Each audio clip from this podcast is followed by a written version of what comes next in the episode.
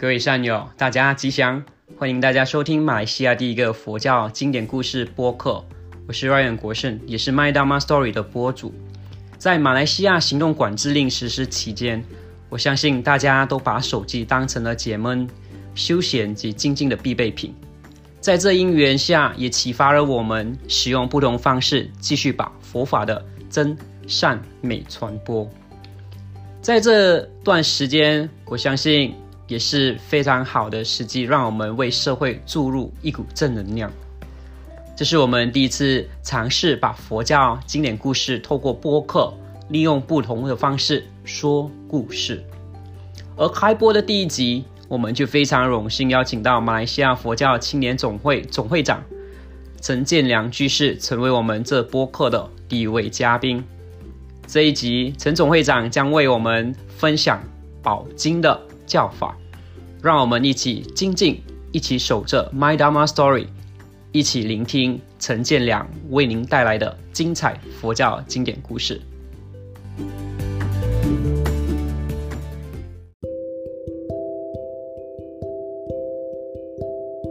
各位善友，大家好。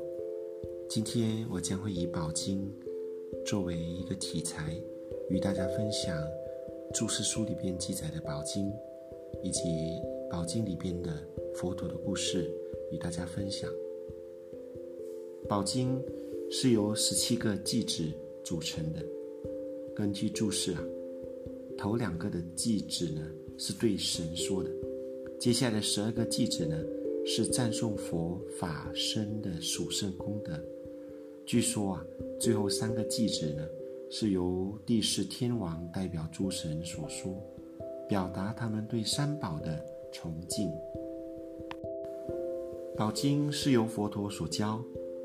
佛陀生存的年代是公元前六世纪。当时的印度啊，有许多国家，其中一个强大的国家是摩羯陀国，由频婆娑罗王统治。他是该国唯一的王帝，是佛陀的弟子。有一个虽小但兴盛的国家。叫瓦齐国，这个国家并非由一个国王统治，而是由一群人统治。这种政府体系啊，称为多王制，诸王一起统治国家。该国的首都是费舍离城。有一次啊，这小国发生了一个大灾难，好几年都没有下雨。国家发生了严重的旱灾，没有农作物，也没有食物，全国发生饥荒，这是一个大灾难，是大天灾。由于饥饿，在费舍里天天都有人饿死。这国家没有处理死尸的设备，到处都有腐烂的尸体。整个城市充满死尸的臭味。根据巴利注释里记载的故事，众非人、各种鬼神来到这里，到处吃死尸。该城遭遭受饥荒，以非人的干扰，整个国家就要被这种灾难毁了。最后，环境变得很肮脏。因为到处都是死尸，所以细菌传到整个城市，每天都有人生病死了，有饥荒，有瘟疫，还被邪恶的非人干扰。因此啊，佛陀时代的这个小国曾经很繁荣，但这时却遭遇三种大灾难，所以统治者们。忌讳讨论国家的困境。佛陀时代，在摩羯陀国有六个闻名的外道导师，各有一群的弟子随众。有些瓦吉人就建议邀请外道六师来他们的国家，为他们去除这种灾难。也有人建议邀请佛陀，因为他很慈悲。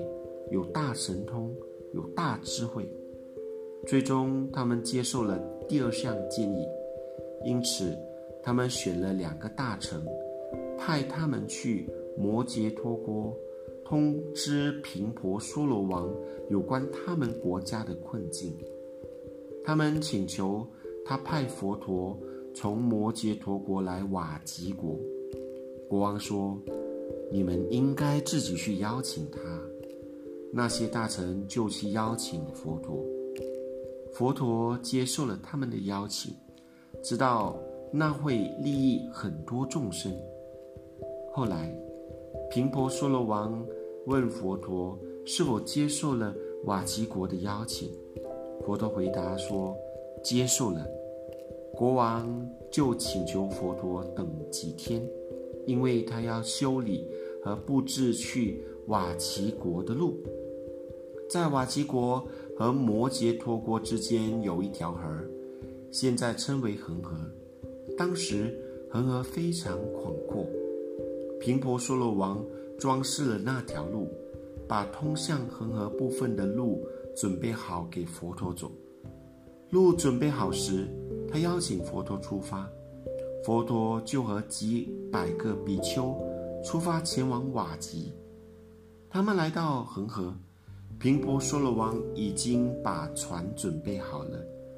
佛陀乘船渡河，来到了瓦吉国。从摩羯陀国到恒河的距离大约五游勋。从恒河到瓦吉国首都费舍离城，距离是三游勋。瓦吉国人也把路准备好了，迎接佛陀到他们的首都。当佛陀乘船渡过河，一踏上瓦吉国的国土，就开始下起倾盆大雨。由于这场大雨啊，整个国家变得很干净。